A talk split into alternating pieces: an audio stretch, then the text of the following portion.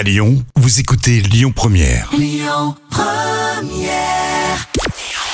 Bonjour Rémi, bonjour Jam. Comme tous les jours, on jette un œil aux audiences. France 2 était en tête hier soir avec la série Astrid et Raphaël euh, qui a rassemblé 3 millions de personnes. Ça représente 16% de part d'audience. Euh, Derrière, on retrouve TF1 avec une série là aussi, Doc. M6 complète le podium avec le retour de Pékin Express. Des chiffres et des lettres en quotidienne, c'est terminé. Euh, France 3 arrête donc le jeu tous les jours sur la chaîne. Il basculera le week-end toujours sur France 3 à la rentrée de septembre. Autant vous dire que c'est un sacré chamboulement hein, dans le monde de la télé parce que l'émission était en quotidienne euh, depuis 1972. Et oui, ça remonte. À la présentation, on retrouve Laurent Romeshko. Alors, qu'est-ce qui va remplacer des chiffres et des lettres? Eh ben, ce sera un nouveau jeu avec Cyril Ferraud. Le nom Duel en famille, le combat des régions. Et puis, une nouvelle émission débarque sur M6 le 25 juillet prochain. Son nom, Le Château de mes rêves. Le principe, suivre le quotidien de châtelain d'un autre genre, indique la chaîne.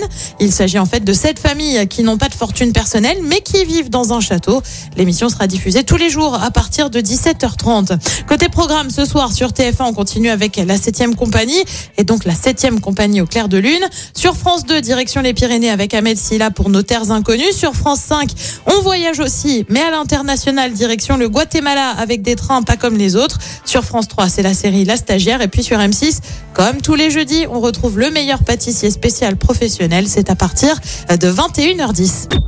Écoutez votre radio Lyon Première en direct sur l'application Lyon Première, lyonpremière.fr et bien sûr à Lyon sur 90.2 FM et en DAB+.